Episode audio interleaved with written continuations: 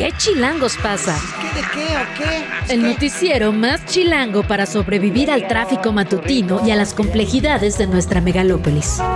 Conducido por Luisa Cantú y Luciana Weiner. ¿Qué chilangos pasa? La información necesaria para amanecer, sobrevivir y disfrutar en la capital del país. Queremos que ustedes gocen. Música para bailar, señor. Aquí comenzamos.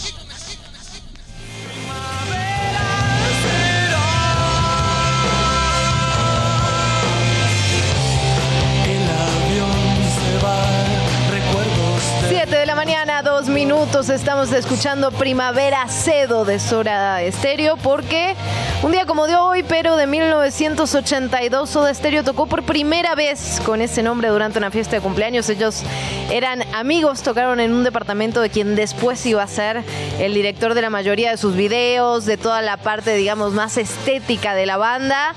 Y la verdad, aprovechando para mandar un cariño hasta Buenos Aires, Luisa Cantú, porque la están pasando de mal en peor. Entre lo político, el tormentón loco que dejó muchísimas afectaciones y ayer sudestada también en la crecida del río que en algunas partes de la ciudad se lleva todo todo, la verdad. Así que bueno. Quizá debimos haber puesto cuando pase el temblor.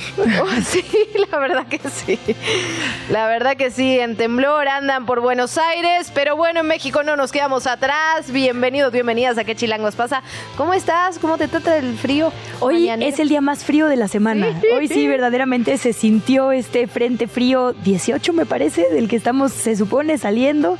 Eh, cinco graditos amanecimos hoy. Va a ser efectivamente el día con más bajas temperaturas de toda a la semana, así que no se preocupe de aquí para arriba. De aquí rumbo a la Navidad Pero con se pone mejor. oye. O sea, va a salir el sol hoy. Eso sí.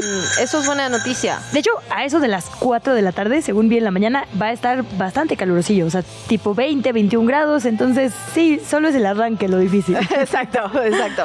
Y si usted sigue en la cama, la verdad es que le mandamos toda nuestra envidia, pero un Quédese saludo. un ratito. Quédese, no salga, es una trampa. Ay, sí. y bueno. bueno, un montón de información la que tenemos el día de hoy. Vamos a seguir platicando sobre este caso espantoso de Salvatierra. Hay más elementos que ha aportado la propia Fiscalía local. Estuvieron en, entrevistas en diferentes medios, tanto el alcalde como las fuerzas de seguridad, hablando de las hipótesis a, esta hora y con un día de investigaciones. ¿no? Sí, brutal, brutal. Se ajusta la cifra sobre este caso y también aparece esta idea de que los agresores, los asesinos, habían ido antes a la fiesta como para ingresar, no los habían dejado, les habían dicho que era un evento privado, que se podían retirar y regresan horas más tarde, ya cuando la fiesta, el convivio eh, estaba terminando con armas, más gente y ahí, ahí se produce la masacre brutal lo que ocurre por allá. Tenemos que hablar también sobre lo local. Clara Brugada presentó el Consejo Asesor Programático, eso ya lo habíamos comentado, lo vamos a platicar con la misma eh, precandidata por Morena para la jefatura de gobierno capitalina. Vamos a platicar sobre este Consejo Asesor y también sobre lo que ocurre, qué pendientes legislativos nos deja el Congreso.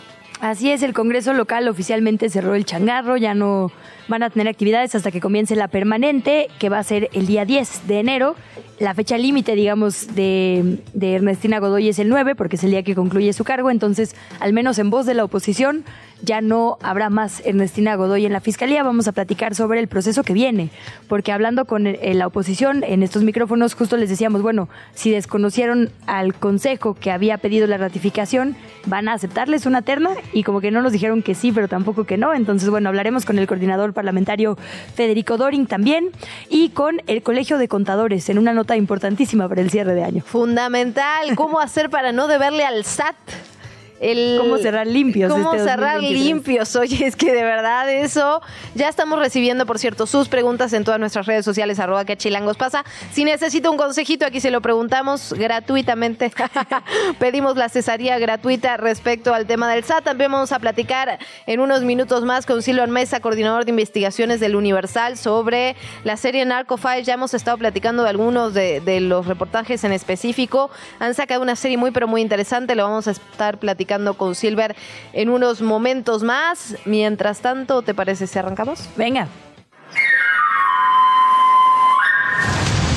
Son las 7 con 7, empezamos en Guanajuato. La Fiscalía Estatal ajustó la cifra de personas asesinadas en Salvatierra a 11 y no a 12 como se reportó el día de ayer. Así se informó después de este ataque contra un grupo de jóvenes la madrugada del domingo. Hay todavía también 14 personas heridas. La Fiscalía aseguró en un comunicado que tras entrevistar a 35 testigos, se llegó a la conclusión de que el ataque fue cometido por un grupo de personas que quiso colarse a la, a la posada y como se les negó el acceso porque era una fiesta privada, entonces entonces el grupo se fue, pero regresó acompañado de más personas que portaban armas de fuego y entonces empezaron a disparar a quienes estaban en esta fiesta.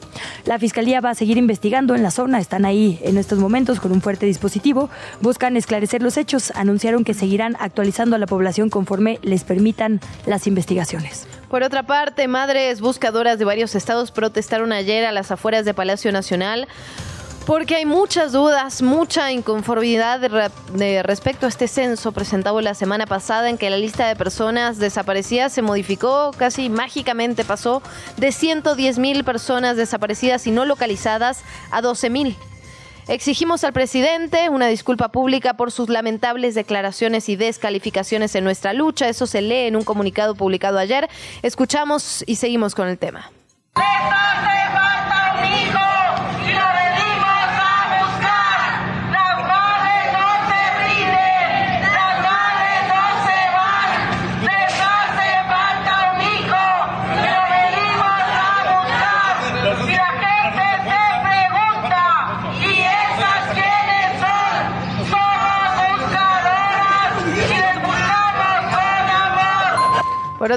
La titular de la Comisión Nacional de Búsqueda, Guadalupe Reyes, llegó también a Palacio Nacional para escuchar estas demandas. No se logró concretar una reunión con el presidente López Obrador, por lo que la manifestación se trasladó después a la Secretaría de Gobernación. Leyeron allá un pronunciamiento en el que exigieron la búsqueda de la verdad. Cerraron con la consigna AMLO, busca a nuestros desaparecidos, no los vuelvas a desaparecer. Y justo en este mismo tono, eh, organizaciones civiles que ayudan a personas migrantes aquí en México, de Honduras, de Guatemala, de El Salvador, etcétera, denunciaron que el Estado mexicano nunca ha contado a las personas migrantes que desaparecen justamente en nuestro territorio. Señalaron que en este nuevo censo se minimiza la gravedad de los casos, que no incluye un enfoque diferenciado para personas migrantes y por ello remarcaron la urgencia de implementar una mesa de búsqueda de personas aprobada por el Sistema Nacional de Búsqueda. Este tema lo hemos platicado en incontables ocasiones. Luisa, finalmente continúa la polémica. No se ha tomado en cuenta de ninguna manera a las familias para crear este nuevo censo de personas. No se tiene claridad sobre cómo se realizó. Eh, hay obviamente muchas dudas respecto a las cifras que se presentan, a la forma en la que se presentan y la narrativa que se construye alrededor de este tema. Y lo cierto es que no es, digamos, es una necedad, porque sabemos que las personas desaparecidas están censadas justo desde la época que conocemos como guerra sucia, es decir, efectivamente es un problema de muchas décadas. ¿Qué tan distinto hubiera sido este mismo ejercicio diciendo, a ver, colectivos de buscadoras que se han muy lamentablemente tenido que especializar en buscar a sus seres queridos porque por décadas, hay que decirlo, ni las fiscalías ni los cuerpos de seguridad les ayudaron. Ustedes con este expertise o con estos años, digamos, de experiencia, vengan y hagámoslo en conjunto. Sería otra historia la que estaríamos contando. Absolutamente, absolutamente. Es que el tema no es que no se haga, sino que se haga de la forma correcta y con el objetivo correcto, ¿no? Que es parte de lo que dijo la ex comisionada la única vez que habló en una universidad que tiene que ver con el objetivo de hacer este censo. Es decir, si la idea es afinar la búsqueda, poder saber exactamente quiénes son las personas desaparecidas, dónde están, etcétera, etcétera. Ahora, si lo que se quiere es disminuir esta cifra artificialmente, pues ahí está lo grave y lo reprochable y vamos a darle seguimiento. Por segunda vez en tres días, el Centro de Derechos Humanos Miguel Agustín Pro Juárez, el Centro Pro, respondió a los dichos del presidente López Obrador en la conferencia matutina respecto a su labor de acompañamiento legal a las familias de los 43 normalistas desaparecidos de Ayotzinapa. En un comunicado, el Centro Pro respondió al mandatario, quien les acusó de haber intervenido para liberar a las personas que habían dado testimonios bajo tortura, mismos que sabemos fueron usados para construir la falsa verdad histórica. El Centro Pro dijo que fueron los propios torturados quienes promovieron sus juicios de amparo que desembocaron en su liberación. Y también negó que los defensores de las familias estén detrás de estas sentencias. Escuchamos la voz del presidente cuando se refirió al Centro PRO. Y nos encontramos de que los mismos defensores de esta organización Agustín Pro promovieron una solicitud para dejar en libertad a quienes habían participado en la desaparición de los jóvenes, alegando de que habían sido torturados. Y en efecto, algunos habían sido torturados. Pero independientemente, esto es un asunto no jurídico, sino moral. Bueno, por otros temas tenemos que hablar también de lo que ocurre dentro del INE. Continúa la crisis interna, ya lo decíamos, se acercan las elecciones y los organismos colegiados, los organismos autónomos empiezan con sus, con sus peleas internas. Oye, ayer Jorge Humberto Torres renunció a su cargo como coordinador general de la Unidad Técnica de Servicios de Informática del INE después de 20 años de trabajo. Esta unidad tiene a su cargo justamente herramientas que la verdad es que son claves para un proceso electoral como el programa de voto electrónico y el programa de resultados electorales preliminares, el famoso PREP. También se confirmó la renuncia de Carmen Gloria Pumarino, quien estaba a cargo de la dirección ejecutiva del Servicio Profesional Electoral Nacional. Ella era la encargada de la selección y formación de los integrantes del servicio profesional. Estas renuncias ocurren, ya lo decíamos, en medio de esta inconformidad de un bloque de consejerías por la falta de nombramientos en algunas áreas. Eh, hay dos bloques muy claros, ¿no? El, el primero, el que tiene que ver con la presidenta, la comisionada presidenta Guadalupe Tadei, y por otro lado, digamos, los que están en contra. Así de claro. Ahora bien, se había votado este tema de los 30 días, lo habíamos platicado con Ernesto en estos micrófonos. Ayer, Guadalupe Tadei, la comisionada presidenta, debería haber mandado las propuestas para estar en, en, tiempo para esta sesión del 21. Sin embargo, no se han enviado todavía los perfiles ni las propuestas para los nuevos nombramientos. Así que hay que estar pendiente de eso porque puede que el 21 tengamos nuevamente una crisis adentro del INE. La Suprema Corte de Justicia de la Nación desechó la petición de senadores de la oposición para que Lenia Batres Guadarrama fuera ministra únicamente por un año. En el recurso que presentaron se buscaba que las ministras y los ministros hicieran una interpretación, digamos, de la ley orgánica del Poder Judicial que le negara a la ministra la posibilidad de estar los 15 años que le marca la Constitución. El planteamiento que hacían estos senadores era que si Saldívar, que renunció el pasado 7 de noviembre, Arturo Saldívar, tenía su periodo hasta diciembre del 2024, entonces Lenia Batres tenía que ocupar el cargo únicamente este año que le faltaba a Saldívar. Pero la Corte desechó este recurso y así se elimina cualquier duda jurídica para que Lenia Batres cualquier tiempo que no sea en los próximos 15 años. Y un juez concedió prisión domiciliaria al ex gobernador priista de Quintana Roo, Roberto Borge, con la acusación de lavado de dinero. Después de este fallo, Borge deberá cubrir una fianza de 10 millones de pesos, deberá aportar además un brazalete electrónico. Sin embargo, hay que decir que el ex mandatario no va a poder abandonar la prisión todavía, está en Morelos, porque tiene un proceso abierto, otro proceso por delincuencia organizada que mantiene justamente esta medida de prisión preventiva oficiosa. Recordemos que está en la prisión de Morelos desde el 2018. Y en otra nota que también viene de la mañanera, el presidente López Obrador afirmó que su gobierno va a acatar la resolución de la Suprema Corte de Justicia de la Nación que invalidó el pase de la Guardia Nacional a la Secretaría de Defensa Nacional, por lo que a partir de enero del 2024 vuelve bajo la estructura, digamos, de la Secretaría de Seguridad Pública, a mandos civiles. Durante su conferencia de prensa matutina, el mandatario también dijo que la Sedena va a continuar apoyando a la Guardia Nacional. Dijo que se van a mantener los procedimientos, la disciplina, y los mismos rangos. Recordó que el próximo año intentará nuevamente una reforma constitucional para que la Guardia Nacional pase formalmente al ejército de nuestro país. La voz del presidente López Obrador. La Guardia Nacional pase a formar parte de la Secretaría de la Defensa. Y en tanto esto no suceda, entonces a partir del primero de enero sí va a quedar al mando de la Secretaría de Seguridad la Guardia sí, Nacional. Sí, sin ningún problema se cumple, pero al interior nosotros tenemos un trabajo que estamos haciendo. Es más, ahora mismo la Secretaría de Seguridad Pública atiende lo de la Guardia, pero las cuestiones operativas están más vinculadas con la Secretaría de la Defensa.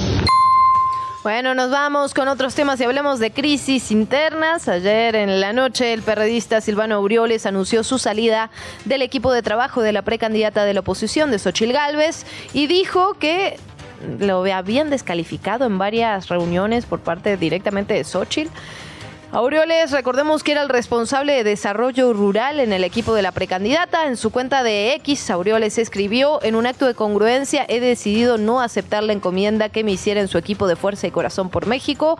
Desde lo más profundo de mi corazón anhelo que ganemos la presidencia de nuestro país y tengan por seguro que desde mi trinchera abonaré, como siempre lo he hecho, a que el México que soñamos sea una realidad. Ahora dicen esto y a los cinco minutos están en el otro partido, amiga. Entonces... Silvano Aureoles, hasta que, hasta que no pase un tiempo prudencial no te vamos a creer esto de que en el fondo de su corazón sigue todo igual. Y lo cierto es que Jesús Zambrano está perdiendo al PRD a velocidades increíbles incluso para el PRD, ¿no? Ya hablábamos de Cházaro, del descontento de Miguel Ángel Mancera, de digamos las únicas figuras que le quedaban al Sol Azteca. Ayer mientras estaba mientras Aureoles publicaba, digamos en X o Twitter este mensaje que parecía justo un mensaje como un poco visceral, ¿no? En la noche, un tuitazo así. Al mismo tiempo estaba Jesús Zambrano en la alcaldía Venustiano Carranza en un evento con los panistas. Estaba con Xochil Gálvez y con Santiago Tabada, quien por cierto se equivocó de colonia y diciendo 10 de abril y no 10 de mayo. Pero bueno, había un evento muy importante en la Venustiano Carranza. Eh, y estaba ahí en la foto, sonriendo, abrazado de las cúpulas panistas, que ha sido una crítica que ha hecho el PRD una y otra vez. Y bueno, pues habrá que ver entonces qué le queda de partido. masivo, sí. Porque a esta altura va a quedar él, digamos, con en alguna lista seguramente de plurinominales. ¿Y quién más? En fin, bueno. Poca competencia interna. Ahí no habrá crisis interna porque las figuras se van a acomodar, las que queden sin duda. Bueno, eh, el gobernador de Sinaloa, Rubén Rocha, y el presidente López Obrador inauguraron la presa Santa María en el municipio de Rosario. Esta obra del sur del estado representó una inversión de alrededor de 10 mil millones de pesos e incorporará al riego 24 mil 250 hectáreas. Se busca que con esta presa se beneficie a 2 mil productores y se abastezca de agua para el consumo humano a 430 mil personas de los municipios de Rosario y Escuinapa. La voz del gobernador sinaloense. Esta es una gran obra para un Sinaloa dedicado a, hacer, a producir alimentos. Va a beneficiar a 700 mil habitantes del sur-sur, pues se beneficia esta gente que anhelaba desde décadas tener esta obra y beneficia a Sinaloa, todo Sinaloa. Ahora ya no tenemos superficies eh, en la planicie que no sean susceptibles de riego. Con esta tendría más de 800 mil hectáreas de riego. ¿Qué chilangos pasa en el mundo? Tenemos que revisar lo que ocurre fuera de nuestras fronteras. Nos vamos hasta Texas. Es brutal lo que está ocurriendo y la verdad es que Greg Abbott es noticia un día sí, al otro también. Eh, ahora el gobernador de esa entidad promulgó una ley que permite a la policía detener a los migrantes que crucen, digamos, de forma irregular la frontera de Estados Unidos, pero eh, por su cara, digamos. Si presumen que son personas migrantes que están cruzando irregularmente, ya las puede detener. Le otorga además a los jueces locales una autoridad para ordenarles directamente que abandonen el país, digamos, todas medidas absolutamente violatorias de derechos humanos, de tratados internacionales, de todo lo que uno se le pueda ocurrir.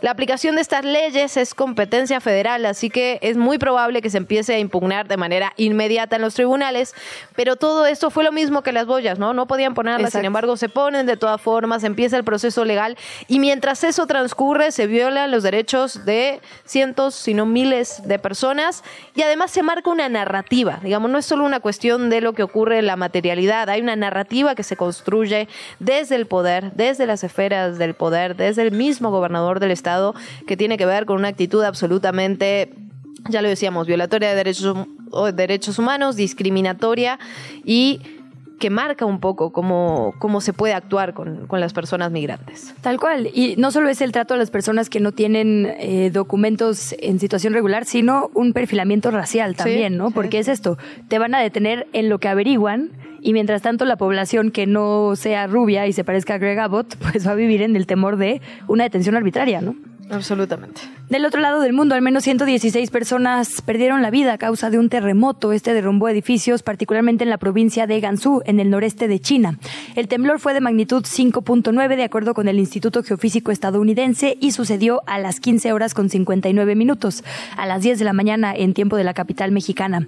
Sucedió a una profundidad de 10 kilómetros. Además de estos edificios afectados, hubo daños en las líneas de agua y electricidad, en la infraestructura del transporte y las comunicaciones. Los servicios servicios de rescate están complicados debido a la temperatura de la zona. Están a menos 15, entre menos 15 y 9 grados Celsius. Ahora bien, fenómenos naturales en otras partes del mundo también. Ayer se hicieron virales estas imágenes de la erupción volcánica en el sur de la capital de Islandia, en Reykjavik. De acuerdo con la información entregada por la Oficina Meteorológica de este país, Islandia había estado en alerta máxima por una posible erupción volcánica. Habían tenido una actividad sísmica muy importante, digamos, durante el último mes. Son cerca de 4.000 habitantes cercanos a la zona que fueron evacuados. Temen además una erupción más grande, más importante, y por eso las autoridades también evacuaron y cerraron el bañario de la Laguna Azul. La policía local elevó su nivel de alerta. La defensa civil del país advirtió al público que no se acerque a esta zona mientras el personal de emergencia evalúa la situación. La entrevista. ¿Ya estás grabando? 7 de la mañana con 30 minutos. Estamos de regreso aquí en Qué Chilangos pasa. Revisamos ya las calles de esta capital, pero también, como lo adelantábamos hace unos minutos, tenemos que hablar del tema legislativo. Primero, por la ratificación o no de Ernestina Godoy. Hay un grupo que dice que la ratificación de Ernestina Godoy ya no es posible. Pero también, ¿cuáles son los pendientes en esta materia? Lo vamos a platicar con Federico Doring, diputado local por el PAN. Diputado, ¿cómo está? Bienvenido. Hola, buen día, con gusto saludarte. Igualmente, diputado, muy buenos días. Te saludan por acá Luisa y Luciana. Preguntarte, pues evidentemente, una reacción por esto que escribe ayer Ernestina Godoy en su columna. Ella acusa, digamos, que se trató desde el Congreso local de condicionar su eh, su ratificación en la Fiscalía a que se eliminaran, digamos, las investigaciones contra varios integrantes del PAN. Eh, decía ella, pues que le pusieron precio a la justicia, dice textualmente su texto. ¿Qué decir sobre esto? Que es una patraña, una calumnia. Si tú revisas su comparecencia ante la Comisión de Justicia, el día que formalmente se le, digamos, entrevistó para la ratificación, ella públicamente dijo, que el único grupo parlamentario que se había rehusado siquiera tener diálogo con ella es el PAN. Yo nunca tuve diálogo con ella, jamás hubo ni diálogo ni negociación de por medio, porque teníamos la convicción desde que votó la posible ratificación en el Consejo Judicial Ciudadano de que íbamos a votar en contra. ¿Por qué? Pues fundamentalmente por el trato que habían dado a las víctimas. Entonces, es una patraña propia de su autoridad moral. Si nunca hubo diálogo, si ella va y se queja de que el único grupo que jamás quiso escucharla fuimos nosotros, pues no, no tiene caso honrar con una respuesta a las mentiras de lo que supuestamente se le pidió. Pues si nunca viste a alguien, ¿cómo te va a pedir algo? Diputado decía hace unos días que ya la ratificación de Ernestina Godoy es letra muerta, digamos que ya no es posible debido a que ya terminó el periodo de sesiones, empieza el 10 de enero nuevamente, pero se vence, digamos, el plazo para la ratificación el 9. Ahora bien, ¿qué viene después? Porque, digamos, si ya no se va a ratificar a la fiscal capitalina, se deberían recibir las opciones del, Consejo, me imagino, una, una terna para elegir un nuevo fiscal o una nueva fiscal. En ese sentido, ¿cuál es el camino que tenemos por delante, diputado? E, es, ese que tú has señalado, Luciana, el Consejo tiene que emitir una nueva convocatoria, como la primera vez. Eh, la señora Godoy llegó a través de una convocatoria en la que fue integrante de una terna que misteriosamente luego, cuando llegó la terna, dos de los tres integrantes declinaron a su favor. Pero bueno, eh, se tendrá que emitir una convocatoria pública eh, habrá quienes se registren, les va a evaluar el consejo y de quienes eh, comparezcan y sean evaluados determinará tres nombres que turnará Martí Batres y él, si no les veta, eh, tendría que turnar al Congreso. Diputado, ¿cuáles son estas víctimas que ustedes dicen que están acompañando, por las que estarían, digamos, negando la ratificación? ¿Qué casos son los que están acompañando concretamente? Muchos, pero hay muchos emblemáticos de fabricación de delitos. Te pongo el, más grotesco y cínico.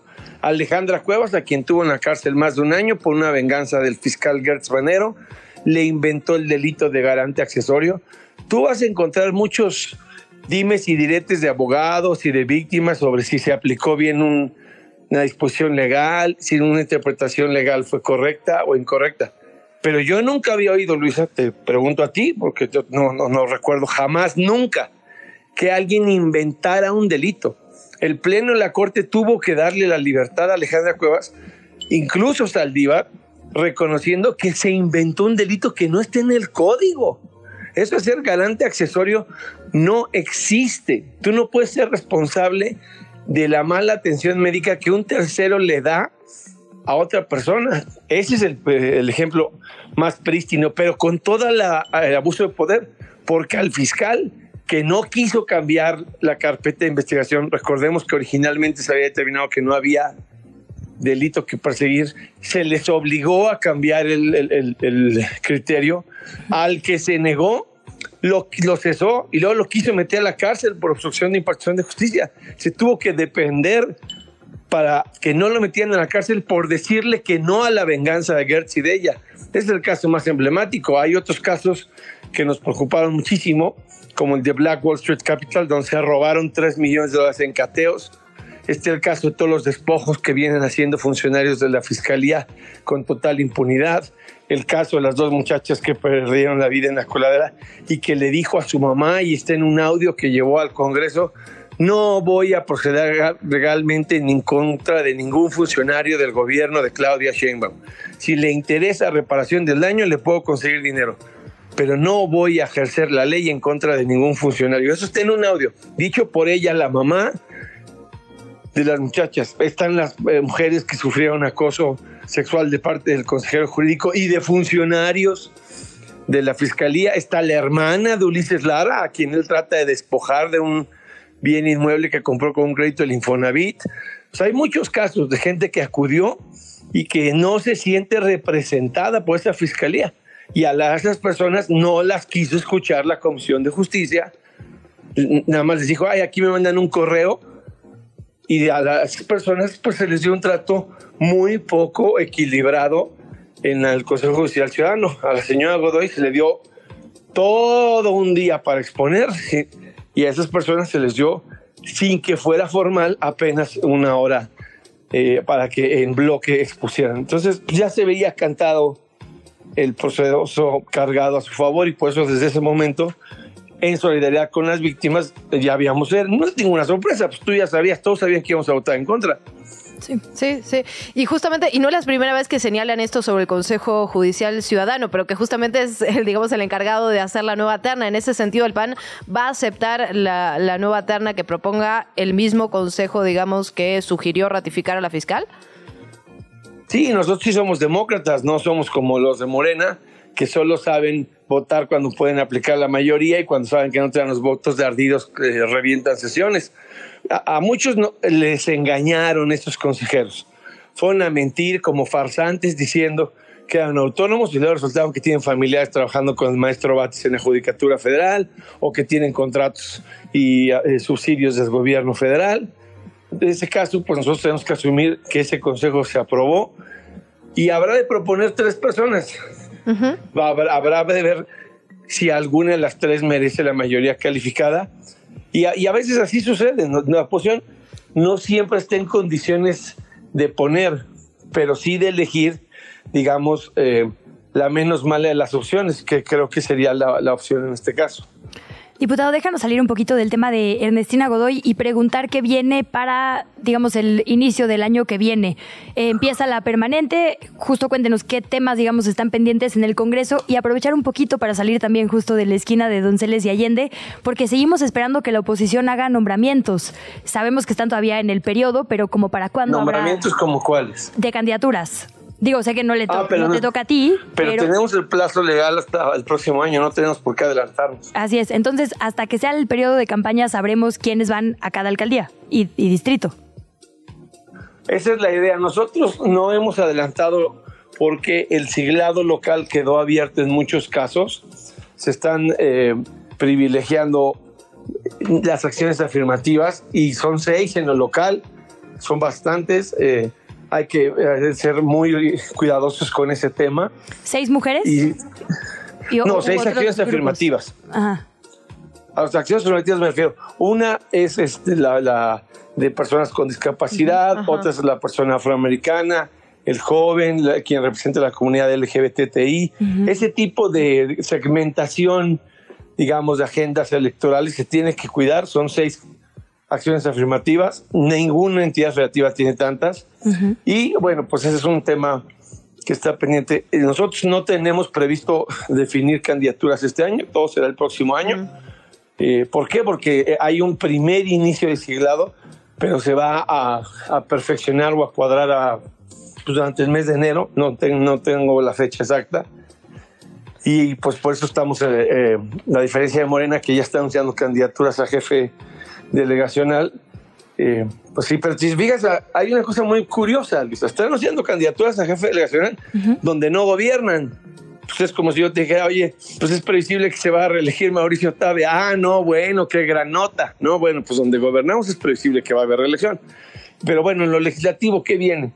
Lo que sí es obligado, y quizá eso se refiere Marta Ávila, es un periodo extraordinario eh, después del día 10, porque hay que nombrar ya por plazos legales al, uh, sustituto definitivo de Clara Brugada y de Santiago Gotabuada. Esos dos nombramientos se tienen que hacer ya. Ah, el día 15 es el plazo fatal para el caso Iztapalapa. Eh, la ley del Airbnb que propuso el jefe de gobierno es una ley que creo que tiene condiciones para salir en un periodo extraordinario en enero. Tiene muchas coincidencias. Hay redacciones que son eh, inconstitucionales y excesos, pero el tema como tal tiene consenso.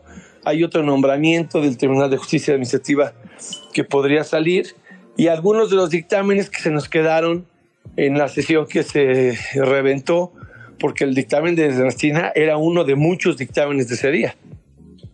Y el programa general de ordenamiento territorial es un tema que hemos estado dándole uh. seguimiento. Ah, finalmente se retiró, pero ¿qué va a pasar? ¿Se va a volver a presentar?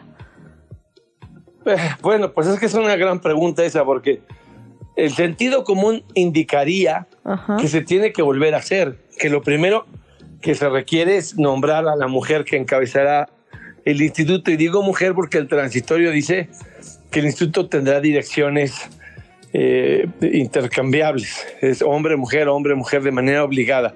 Ante la renuncia de Benjure, no puede el Congreso nombrar a un varón, tiene que ser una mujer obligadamente. Sí no ha, no ha querido Morena ni siquiera apoyar la convocatoria, pero pues si se van a hacer eh, eh, nuevos programas y consultas, uno supondría que será una nueva persona encargada del instituto, si no sería una nueva farsa y simulación. Mm. Entonces, eh, es lo que yo creo, lo que yo exhorto es al jefe de gobierno y a Morena a que ya se pueda nombrar a la mujer que encabece el instituto y que se hagan los cambios que permitan que sean socialmente viables y políticamente transitables. Pues, diputado, muchísimas gracias por estos minutos. Cerraríamos insistiendo una vez más en preguntarle para dónde vas, para dónde vas tú. también la, legislatura acaba en el verano. ¿Qué, planes personales? Mira, yo tengo entendido que este tema de eh, Ernestina Godoy, eh, pues va a haber desgastado mucho mi relación con el gobierno. Creo que ya no le soy útil ni a mi partido ni a la ciudad como coordinador porque pues es como se dice, una factura que me van a guardar y me van a estar cobrando cada vez que puedan. Entonces yo voy a, a, intentar ser diputado federal. Quiero ser candidato a diputado federal por el partido el próximo año. Pues muchísimas gracias, por la información, Federico Doring. Si nos permites, mantenemos la conversación abierta en estos micrófonos. Sí, claro que sí, y aprovecho para desearles felices fiestas y ya no hablamos. Igualmente, diputado, muchísimas gracias por su tiempo y felices fiestas para usted también. Ya, güey. 7 con 43 vecinos de la colonia San Juan de Aragón en la Gustavo A. Madero reportaron que los microsismos de la semana pasada provocaron una fuga de agua en esa zona y que esto empeoró la condición de una grieta que apareció desde hace dos años y provocó daños en viviendas. Denuncian que esta fractura no ha sido corregida y temen que a raíz de nuevos microsismos se afecten más viviendas en la zona. Entonces, ojo a SACMEX y por supuesto a Protección Civil en la colonia San Juan de Aragón, por allá en la GAM.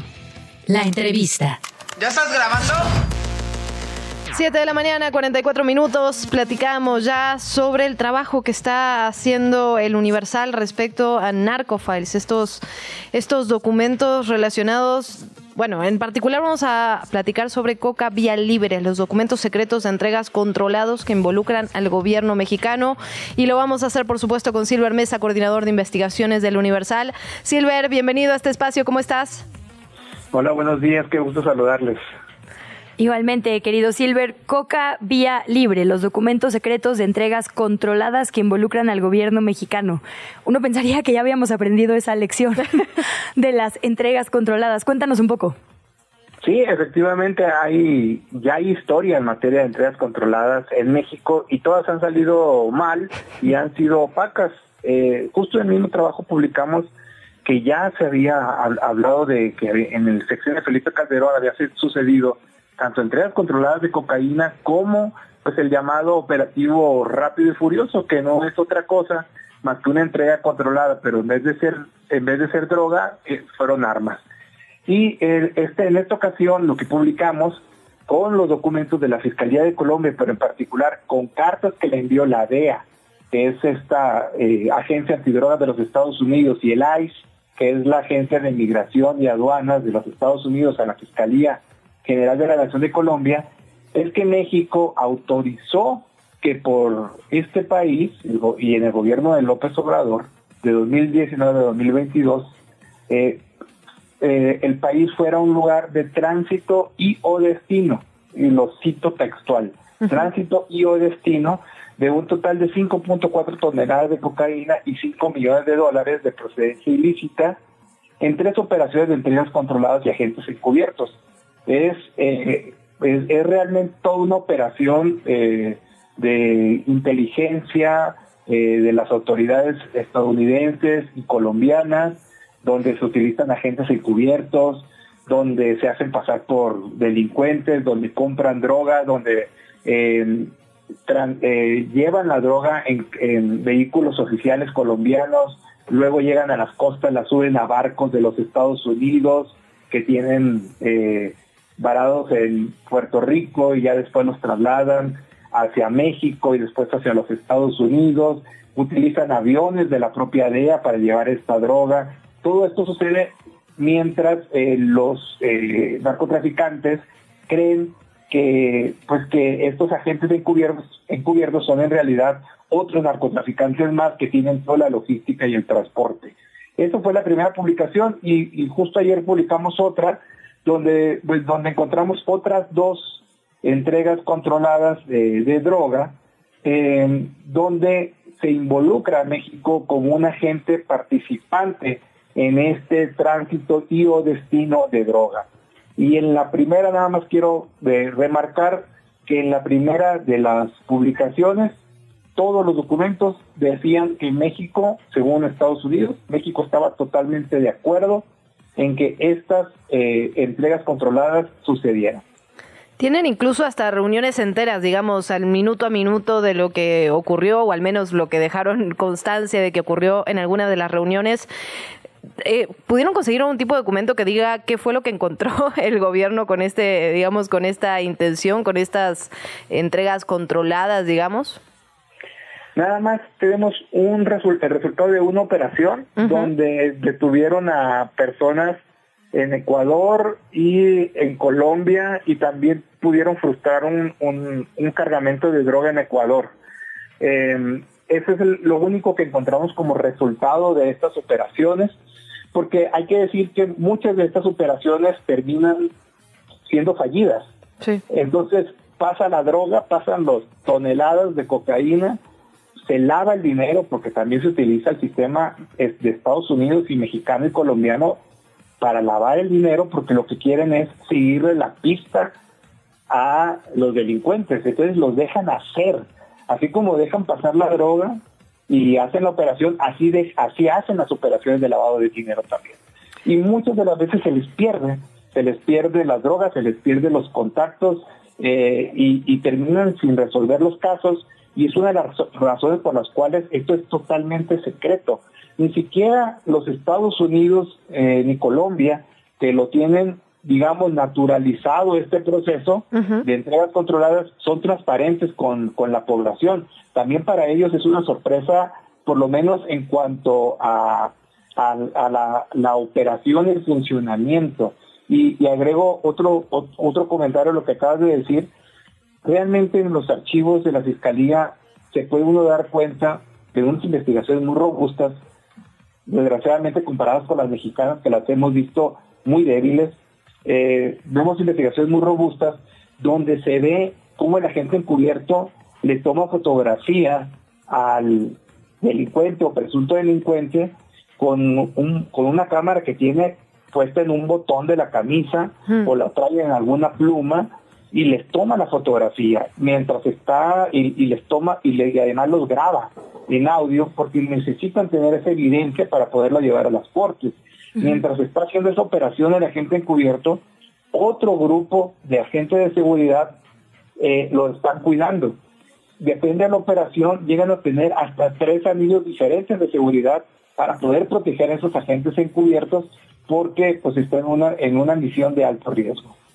Silver dice aquí que expresamente estos agentes que van a participar están exentos de responsabilidad penal por las consecuencias, digamos, de este, de este trabajo. Preguntarte entonces, ¿cuántos, ¿cuántas capas, digamos, de autoridades tienen que estar enteradas de que esto se lleva a cabo? Porque imagino que fiscalías locales, eh, federales, ¿no? Digamos, pues cuánta gente tendría que no hacer un operativo justo para detener a estos infiltrados.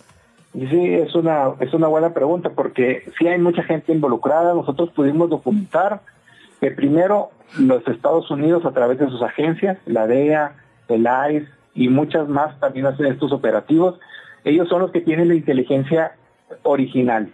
Eh, ellos son los que tienen a la mayor cantidad de infiltrados, ellos son los que tienen intercepción de comunicaciones más poderosa.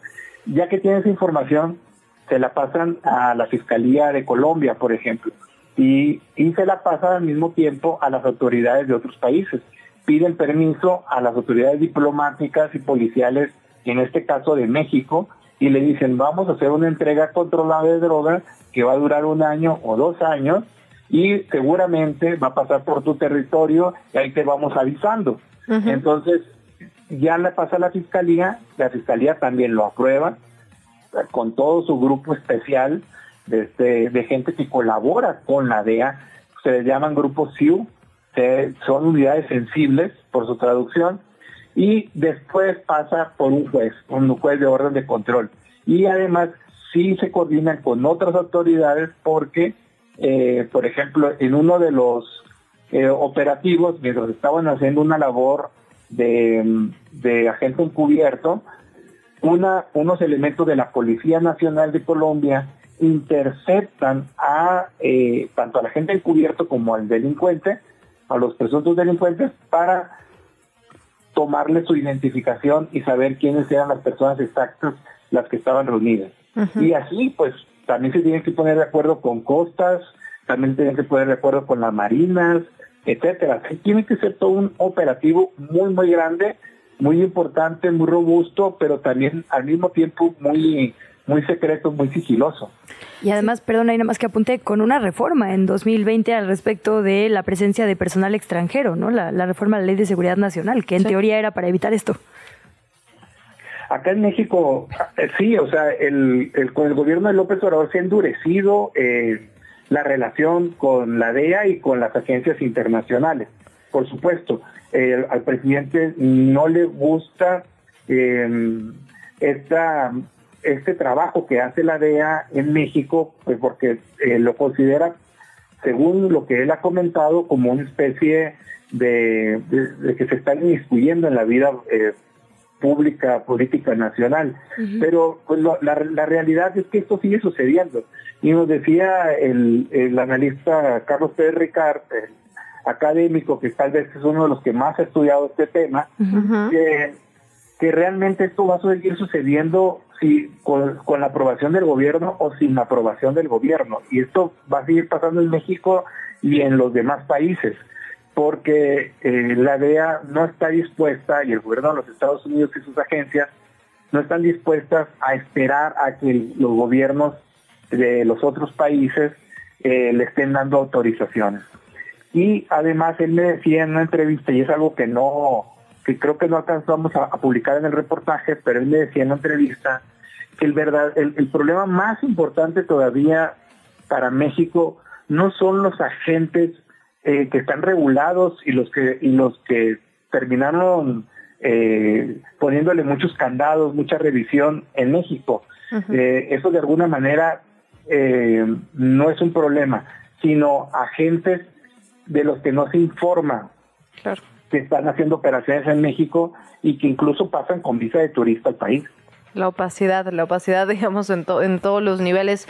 Silver, de verdad agradecerte como siempre que hayas platicado con nosotras, que nos hayas dado más detalles de este reportaje, de esta serie de reportajes que publican en Narcofiles, en el Universal. ¿Dónde lo seguimos leyendo? Sí, eh, bueno, lo pueden encontrar con el hashtag Narcofiles y pueden encontrar el trabajo de nosotros, los, los otros trabajos que han hecho en México y lo que se han hecho en diferentes partes del mundo, eh, el, que, que es un proyecto que lo que lo encabeza la organización CCRP Clip. Y por supuesto en la página del Universal tenemos un, una especie de micrositio especial de este tema que pues nada más lo, lo googlean y ya luego luego lo encuentran. Felicidades por el trabajo, Silvia, gracias. Gracias a ambas y un saludo a todos su auditorio. De vuelta. ¿Qué chilangos pasa? Regresamos desde la redacción chilango.com. 7 de la mañana, 57 minutos. Recibimos con gusto, sonrisas y alegría Edgar Segura, reportero de chilango.com, que nos tiene una notaza. Edgar, que te mandaste. ¿Cómo estás? Hola Luciana, buenos días, buenos días también a Luisa, el gusto, eh, como siempre, pues es mío de saludarla. Todo nuestro querido Edgar, pues la Ciudad de México es un espacio donde pasan muchas cosas. A veces nos reportas en estos micrófonos festivales y notas bonitas y a veces el otro lado de la capital, el, el lado de las personas a quienes no les estamos dando la bienvenida como deberíamos. Has estado siguiendo a las poblaciones migrantes que están aquí varadas. Es correcto, eh, Luisa. Sí, eh, pues como todos, todos habremos notado, las comunidades migrantes han crecido mucho en la Ciudad de México, particularmente la, las comunidades de migrantes haitianos, y nos lanzamos pues a conocer dos caras de la moneda, ¿no? Por un lado, la cara de migrantes que ya se están integrando a, las comunidades, sobre todo periféricas en la Ciudad de México, ya teniendo trabajos, pequeños oficios en comercios informales, pero también eh, migrantes que no logran integrarse y que terminan viviendo en la calle por motivos que, eh, bueno, vamos a, tratar de entender. Eh, primero que nada, viendo esta primera cara, que es la de los migrantes que ya lograron conseguir, pues, algunas chambas en, en, la Ciudad de México. entrevistamos a algunos de ellos, uno de ellos se llama Ricardo, tiene 29 años, y él pese a, cont a, contar con dos títulos universitarios, uno de ellos en administración y otro en derecho, el único trabajo que él ha podido encontrar es como ayudante en un negocio de comida de mariscos aquí en, en la alcaldía Tláhuac. Otro de ellos es Luco, que tiene también una licenciatura en informática. Él eh, ha pasado por varios países eh, latinoamericanos, eh, República Dominicana, Colombia, Brasil, ahora ya llegó a México y aquí trabaja como ayudante en una vidriería él ya conocía el oficio, es digamos la segunda vez que le está desempeñando por primera vez aquí en México y también se jaló pues a uno de sus compras, a Merville, que trabaja también ahí en la, en la eh, vidriería. Merville, a diferencia de Luco y de eh, y de Ricardo no habla español, mm. pero ya se le está pues tratando de, de, enseñar el idioma, este, tanto el idioma como el oficio a la par, y esa es una diferencia muy importante, ¿no? Eh, platicando con los migrantes nos topamos con que pues la principal barrera que tienen ellos para integrarse aquí en México es el idioma. Eh, es un patrón, ¿no? Quienes logran hablar español, logran conseguir un trabajo y logran conseguir eh, un, una, un dinerito que no, no muchas veces es insuficiente, pero insuficiente para pagar una renta por sí solos, pero lo que hacen es juntarse entre varios para poder pagar un cuartito, eh, pero logran, eh, digamos, de una u otra forma integrarse a través del aprendizaje del idioma. Eh, la cara contraria, pues, es la de quienes no logran, eh, digamos, aprender el idioma todavía y están viviendo en las calles, literalmente, de, de la Ciudad de México, un punto de concentración de, un, de, una comunidad migrante muy grande es en, en la avenida de Berto Castillo, en, en la alcaldía Tláhuac, uh -huh. a un costado del bosque de Tláhuac, donde hasta hace un mes existía un albergue que los estaba recibiendo, ellos podían vivir adentro, ese albergue ya cerró y ahora ellos están viviendo literalmente en las banquetas, están afuera, eh, están viviendo en casas de campaña, casas de campaña muchas veces construidas de manera precaria con propaganda electoral de aspirantes a, a coordinaciones, a, a, diputaciones, a cargos de elección popular en las próximas elecciones de 2024. Toda esa basura electoral se está con, convirtiendo en sus casas Uf. y pues es un hecho muy muy sintomático, ¿no? Que pues parece no haber una respuesta de, del Estado o un plan para atender a estos migrantes. Eh, hay, ha habido declaraciones de, del jefe de gobierno Martí Batres, de la alcaldesa, hablando pues de que la idea es, pues si bien dar atención humanitaria a los migrantes, también pues esperar que ellos de una u otra forma continúen su tránsito y se vayan de la Ciudad de México. Ellos lo mencionan hacia lugares que requieran más fuerza de trabajo o, o, hacia Estados Unidos quienes van hacia allá, pero pues está sucediendo justamente todo lo contrario. Las comunidades migrantes se están estableciendo justamente en estos puntos que alguna vez fueron albergues, puntos que cabe remarcar, están en la periferia de la ciudad, porque, eh, digamos, lo, los migrantes fueron trasladados hacia la periferia de la ciudad después de que en el centro, en alcaldías como Cuauhtémoc, hubo muchas quejas de vecinos por la obstrucción de la vía pública, por toda la basura que se generaba. Esos, esos migrantes fueron a parar albergues en la Ciudad de México, en, la periferia de la Ciudad de México, esos albergues se cerraron y ahora, eh, digamos, las comunidades viven o en la calle o sí ya rentando algunas casas, pero eh, en estas colonias periféricas se, terminaron estableciendo, ¿no? Y pues esos son los patrones, ¿no? Ellos eh, ya están consiguiendo algunos trabajos, son trabajos generalmente pues no tan bien pagados, que les permiten eh, pues de una u otra forma rentar alguna vivienda, pero pues con, con ciertos asegúnes, ¿no? O sea, eh, por ejemplo, uno de los de los chicos que habló con nosotros nos contaba que vivía hasta con ocho personas y entre todos se tenían que cooperar claro. para poder pagar una eh, una vivienda de cuatro mil pesos, que es la renta mensual, ¿no? Entonces, pues esos son más o menos los los este, los patrones que observamos y que finalmente, pese a, a, a que algunos viven en la calle, pese a que otros viven sí dentro de algún eh, lugar eh, establecido, pero pues en, en, cierto hacinamiento, ellos coinciden en que están viviendo en México mejor que en Haití porque vienen escapando de una situación de violencia extrema, de una situación de inseguridad, esas son las razones por las que ellos este, están llegando aquí, pues ya están de una u otra forma integrándose a, a, las comunidades quienes logran hablar español, pero pues también existe cierta marginación todavía. No, multifactorial todo, ¿no? El tema del idioma, las distintas capas, ¿no? La falta de documentos, el tema del idioma, el tema de la falta de dinero, de un techo, de comida.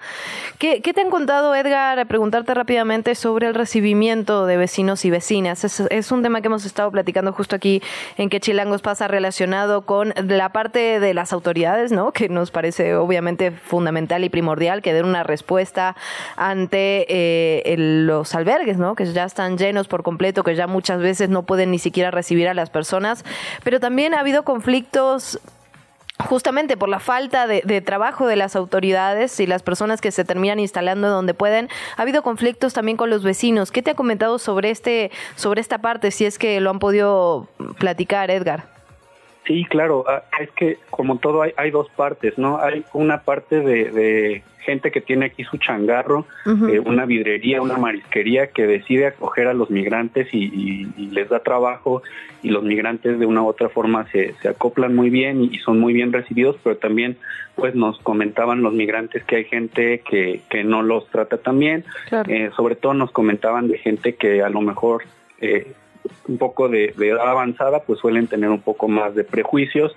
Y nos contaban también, aquí sigue siendo fundamental el, el idioma, ¿no? Nos decían ellos, sí. a lo mejor nosotros nos tratamos de comunicar, pero es natural que cuando tú no le entiendes a una persona, pues te desesperes un poco, eh, digamos, haya de, un, de, alguna otra forma un, rechazo o un hartazgo de que no, no entiendes a la persona y pues eh, son ese tipo de, de conflictos los que se, se, suelen dar, como también la ocupación de la vía pública, ¿no? Finalmente, esta avenida que les contamos, Alberto Castillo, es una avenida donde tú eh, como peatón ya no puedes transitar, porque ambas banquetas están tomadas por, por este, casas de campaña donde están viendo los migrantes y las, las personas, los vecinos de la zona tienen que, pues, literalmente bajar al arroyo vehicular para rodear este pues eh, la, el campamento, que son, cabe mencionar, más de 150 casas de campaña las que pudimos contar aquel día, wow. eh, y donde viven, pues no, no vive una persona por casa de campaña, no viven a lo mejor dos, tres o hasta cuatro, ¿no?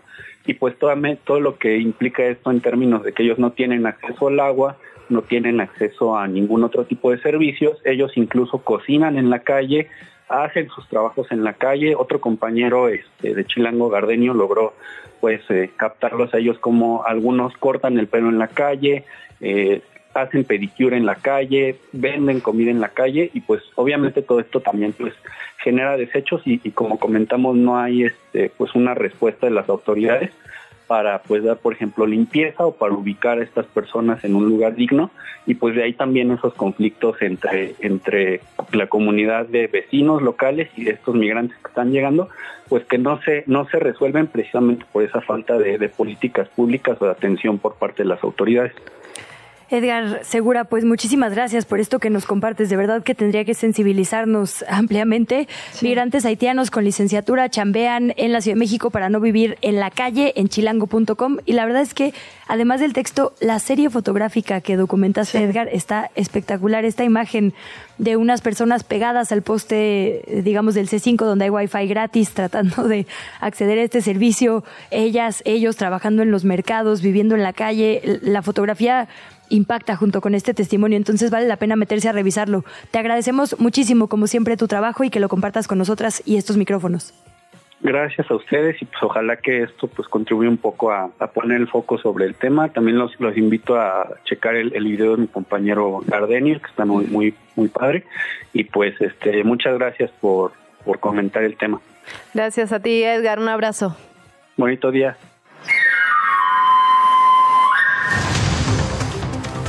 8 con 7, vamos a nuestro segundo resumen informativo. Diciembre no nos da respiro en cuanto a temblores. Ayer hubo otro microsismo de magnitud 1.1 con origen en la alcaldía Magdalena Contreras. Esto lo reportó el Servicio Sismológico Nacional en su cuenta de Twitter o X. De acuerdo con lo reportado por el organismo, el temblor sucedió a las 13 horas con 24 minutos a 4 kilómetros al noroeste de esta alcaldía, la Magdalena Contreras. Por cierto, la alerta sísmica será un servicio gratuito en teléfonos celulares. En enero se harán sus primeras pruebas de alertamiento, iniciando aquí en la capital. Esto lo informó la Coordinación Nacional de Protección Civil. Vamos a Se propone como acuerdo a este Consejo la integración de un Comité Nacional de Alertamiento, constituido por las 32 unidades estatales de protección civil, que permita la implementación y homologación de los alertamientos generados por las entidades federativas, priorizando su envío por medio de la telefonía celular, y que el próximo mes de enero se harán las primeras pruebas de este alertamiento por telefonía celular, iniciando en la Ciudad de México.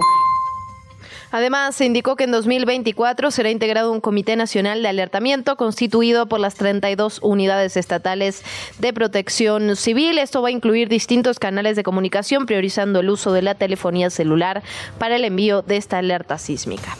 En un cambio de tono, un usuario del Metrobús murió cuando fue atacado con un arma punzocons punzo cortante por un individuo de 38 años. Esto pasó ayer en la estación Doctor Márquez de la línea 3, que está ubicada en la colonia Roma. Después de este ataque, policías de la Secretaría de Seguridad Ciudadana capitalinas llegaron a este sitio y pudieron detener a la persona. Ya está puesta a disposición del Ministerio Público. Y un choque entre un vehículo particular y una unidad del Metrobús dejó un saldo de una persona muerta en la colonia Narvarte, aquí en la capital. Según los primeros informes, los hechos ocurrieron a las 11 de la noche con 50 minutos en el eje 4 Show, la esquina con Avenida Universidad. Esto cuando un vehículo particular invadió los carriles confinados del Metrobús. Y la verdad que es brutal la cantidad de accidentes que se generan en estas mismitas condiciones. Autos que invaden el carril, que le quieren ganar al Metrobús, que intentan adelantarse a otro auto a partir de ahí y esto termina mal en muchas ocasiones. Vamos a platicar a fondo de ello con el doctor Mauricio Rodríguez un poco más adelante porque efectivamente es algo que merece toda nuestra atención.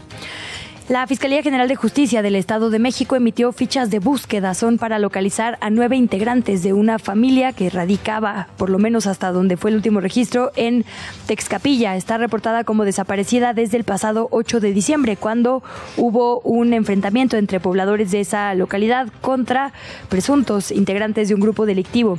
Entre las personas desaparecidas o que se pueden clasificar como no localizadas hay cuatro menores de edad, cuatro niños, dos hombres y tres mujeres. Las autoridades estatales, a través del secretario de Seguridad Andrés Andrade, rechazan que estas personas estén como secuestradas o como rehenes de este grupo criminal. Hay más de 100 familias que se han desplazado de esta zona en temor a las represalias de este grupo criminal. Podría ser que efectivamente sean parte de ello, pero nada se puede afirmar hasta que se les localice. Por otra parte, Santiago Nieto Castillo, encargado de despacho de la Procuraduría General de Justicia de Hidalgo, fue denunciado ante la Fiscalía General de la República por presunto lavado de dinero, delito en el que habría incurrido mientras era titular de la Unidad de Investigación Financiera de la UIF. El abogado Javier Coello informó que parte de la denuncia es que Santiago Nieto presuntamente creó, junto con su ahora cuñado, una red de empresas. Además, denunció las presuntas venganzas políticas del ex titular de la UIF, quien aseguró engañó a las autoridades judiciales y en noviembre de 2020 denunció a 14 funcionarios o empleados de la jefatura de gobierno por este presunto caso de espionaje. No sé si lo recuerdan, fue muy sonado en su momento. Se hizo un llamado para que la Fiscalía dé celeridad a las investigaciones en atención a la gravedad de los hechos. La verdad es que todos los personajes, digamos, tienen una historia, ¿no? Eh, en esta en este caso habrá que ver qué pasa. Vamos a escuchar las palabras de Javier Coello. Esto es una red de empresas destinadas, creadas con el propósito de realizar operaciones con recursos de procedencia ilícita y una infinidad de delitos de naturaleza fiscal. Y eso solo se puede dar y hacer cuando tienes la sociedad, la complicidad o la relación personal con quien se dedica o dedicaba o quienes tienen la responsabilidad de cuidar que estos delitos no se cometan en nuestro país. Mientras tanto, Santiago Tabada, el precandidato de la coalición Va por la Ciudad de México, adelantó que va a presentar una denuncia que él dijo colectiva, eso es todo lo que adelantó, ante la Fiscalía General de la República e instancias internacionales. Esto dijo para evitar la ratificación de Ernestina Godoy al frente de la Fiscalía General de Justicia de la Ciudad de México. Señaló que hay un importante nivel de impunidad, así lo calificó, porque se sigue negando el presunto espionaje denunciado en medios de comunicación internacionales en contra de algunas figuras de la oposición. Tabada informó que emprendió una acción legal ante el Instituto Federal de Telecomunicaciones también, puesto que eh, presuntamente Godoy o alguien en la fiscalía habría espiado a la familia del precandidato. Lamentó que en sus palabras se use el aparato de gobierno para perseguir a quienes representan, así lo dijo, una amenaza en el próximo proceso electoral. Pero hay que decirlo, no todos son malas noticias. Déjeme contarle que el cantautor panameño Rubén Blades va a ofrecer el concierto, el concierto gratuito Fiesta de Año Nuevo 2024 esto será en reforma el 31 de diciembre. Se espera la asistencia de 100.000 personas para despedir el 2023. El jefe de gobierno, Martí Batres, informó que el concierto va a iniciar a las 10 de la noche con 30 minutos, que habrá música, que habrá actividades desde las 8 y media y que posteriormente se hará el conteo regresivo para recibir el 2024. Así fue el anuncio. Vamos a despedir el año 2023 en el Ángel de la Independencia y ahí vamos a recibir el año 2024. Nos va a acompañar Rubén Blades con sus rolas clásicas por todas y todos conocidos. Y además ahí vamos a hacer la cuenta regresiva para la llegada del nuevo año. Los accesos, atención ahí a todos los que nos están escuchando, van a ser, eh, digamos, para acceder a Reforma va a ser desde el Ángel de la Independencia y también en algunas de las calles aledañas, Río Danubio, Río Sena, Génova, Belgrado, Amberes, Estocolmo y Berna. Por ahí se va a poder acceder a Paseo de la Reforma. Rubén Blades estará en Año Nuevo y creo que es una gran noticia. Luisa Cantú, hubo nuestro chat, vamos a contarle a nuestra audiencia, hubo invitaciones, alegrías, risas. Y yo me retracto, yo había dicho, ay, seguro van a ser Los Ángeles Azules como cada año. Lo dijiste. Que se agradecen mucho. Yo he ido varias veces, dos, y la verdad le he pasado muy bien. Se agradecen muchísimo siempre Los Ángeles Azules, pero esto sí fue una grata sorpresa, la verdad. Sí, Rubén Blades, gran, gran cantautor y la verdad que es una buena manera de cerrar el año ahí por Paseo de la Reforma. ¿Qué chilangos pasa? En los medios y en las redes sociales. Son las 8 de la mañana con 15 minutos. Revisamos lo que ocurre en medios y redes sociales. Empezamos en el plumaje de animal político, esta columna que publica Punto Gire de la organización, por supuesto, del Grupo de Información de en Reproducción Elegida. eh, esta organización que se dedica a temas de derechos reproductivos y sexuales de las mujeres, publica una columna haciendo, digamos, un corte de caja de este 2023 y todo lo que se logró en materia de avances en derechos reproductivos y sexuales. Y la verdad es que fue un, gran año, no, no solo este, sino, digamos, los últimos dos, pero recordemos que lo, lo primero, digamos, que ocurrió fue que la Suprema Corte de Justicia de la Nación resolvió la inconstitucionalidad del delito de aborto en Aguascalientes, ordenó al Congreso local que reforme su código penal justamente antes de que finalizara el periodo ordinario de sesiones en la sentencia. Esto ocurrió, Aguascalientes se convirtió entonces en la entidad número 12 en despenalizar el aborto. Ahora bien, el 6 de septiembre, y esto fue, digamos, una de las notas, creo yo, del año, sinceramente, la Suprema Corte de Justicia de la Nación resolvió el amparo que presentó Gire con, con otras organizaciones y que declaró inconstitucional los artículos que criminalizan el aborto y además obligó al Congreso de la Unión a derogar dicha normativa. Ahora bien, esto era en el ámbito federal. Hubo como mucha confusión respecto a este tema porque en algún momento se creyó que ya estaba despenalizado en todo el país. Esto no es así, digamos, para que se despenalice en todo el país tiene que ocurrir como ocurrió con Aguascalientes o con otras entidades donde se hace la modificación en el Código Penal Estatal. Ahora bien, lo que sí ocurrió fue que se despenalizó a nivel federal. ¿Esto qué significa? La federación está obligado a brindar servicios de interrupción legal del embarazo en el IMSS, en el ISTE, en Pemex y en todas las instituciones, digamos, de salud federales. Y esto la verdad que es muy, pero muy importante, ¿no? Porque aquí, y aquí lo resaltan, atienden al 70% de la población mexicana. Esto es un avance simbólico importante, pero también real, ¿no? Y justamente hace unos meses le pregunté directamente a Zoe Robledo si estaban trabajando para implementar esta, este mandato de la Suprema Corte de Justicia de la Nación y me dijo que sí, que estaban pensando en hacer, digamos, una interrupción eh, con fármacos, que es la interrupción más fácil que hay, con menos riesgo, más barata además, y que no implique tantos insumos por parte de los institutos de salud que estaban trabajando con organizaciones, lo cual me pareció un, un, buen camino ¿no? para implementar esta sentencia de la Suprema Corte de Justicia de la Nación. También a principios de diciembre, el gobierno de Puebla anunció que en cumplimiento del, amparo que se ganó también por varias organizaciones, incluida Gire, las mujeres y personas con capacidad de gestar podrán abortar por libre decisión en clínicas y hospitales que pertenecen tanto a la salud local, allá en Puebla, como obviamente, y como ya lo decíamos, al IMSS, ISTE, el ISTEP. Es decir, hacen un, breve recuento, no les voy a contar todo para que se lean la columna, pero hacen un, un recuento de todo lo que ha ocurrido en materia de derechos reproductivos y sexuales de las mujeres en este 2023 y déjenme decirle un spoiler alert que fueron muchos, muchos logros. Se llama Aborto, cerramos el año con grandes logros de punto gire en Animal Político. Vamos a revisar rápidamente las diferentes encuestas que estuvieron ayer circulando en los medios de comunicación. Eh, el economista publica una actualización de la, digamos, eh, tendencia presidencial. Digamos que no hay ningún cambio importante. Claudia Sheinbaum tendría una preferencia efectiva.